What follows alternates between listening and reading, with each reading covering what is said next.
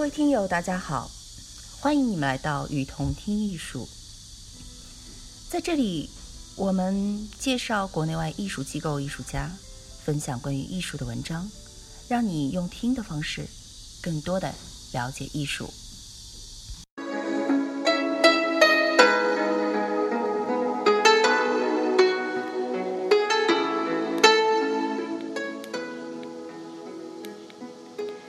这里是雨桐听艺术。艺术家是什么人？任何人都可以自称为艺术家，甚至于自称天才。任何一点颜色、草图或者线条，在神圣的主观感觉的名义下，都可以是作品。冲动压制了技巧，诚实的技术被偶发奇想。临时凑合的东西所代替，艺术家已经无法界定了。博伊斯种下的七千棵橡树，现在已经长得郁郁葱葱。这个自1982年就开始的社会雕塑计划，在艺术家逝世一年后，才由他的儿子最终完成。而博伊斯曾经摆弄过的那些石头和毛毡。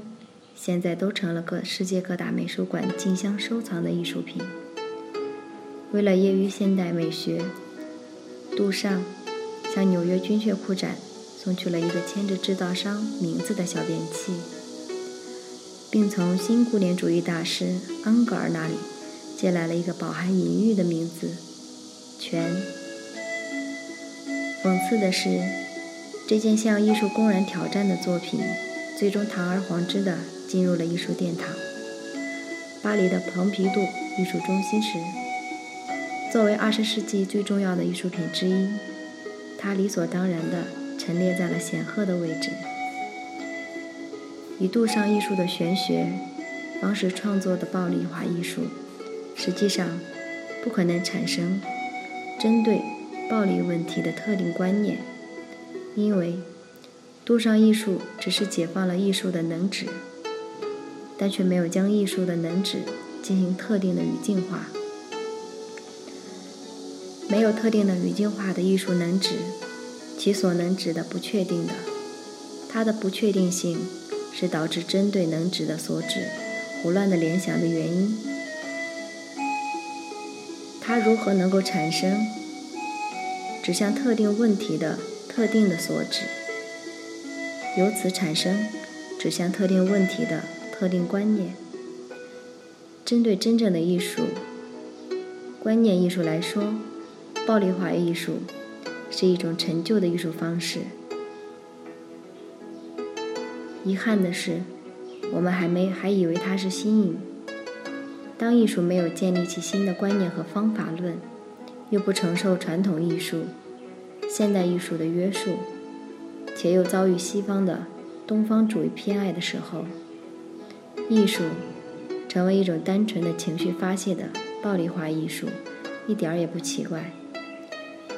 艺术史开了一个幽默的玩笑：曾经，关于艺术的界定，似乎在一夜之间失去了存在的理由，变得混淆而模糊。艺术家是什么人，是一个令人困惑的问题，并没有让当代艺术的进程。放慢他前行的脚步。有趣的是，艺术家日益在一个宽泛的文化背景中来扩展各类标新立异的艺术实验，并期望和大众一起共享新艺术。尽管人们还没有抛弃近一百年来对当代艺术的种种不解、愤怒和抱怨，但随着时间的推移，人们似乎对此有了比以往更高的热情。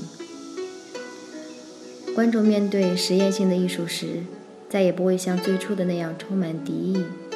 他们开始包容那些仍然看不懂的作品，同时对艺术家个人的经历充满了好奇。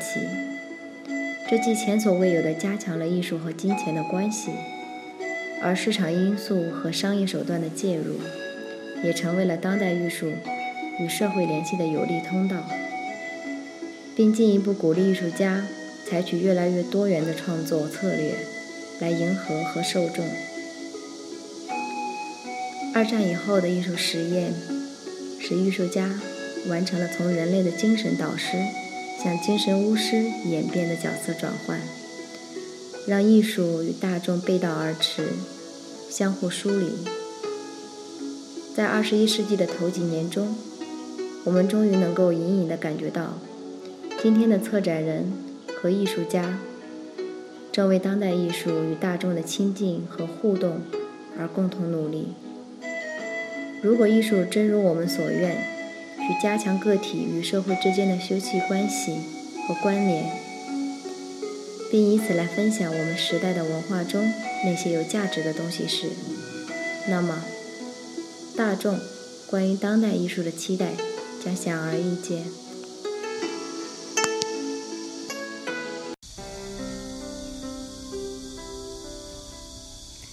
感谢您的收听。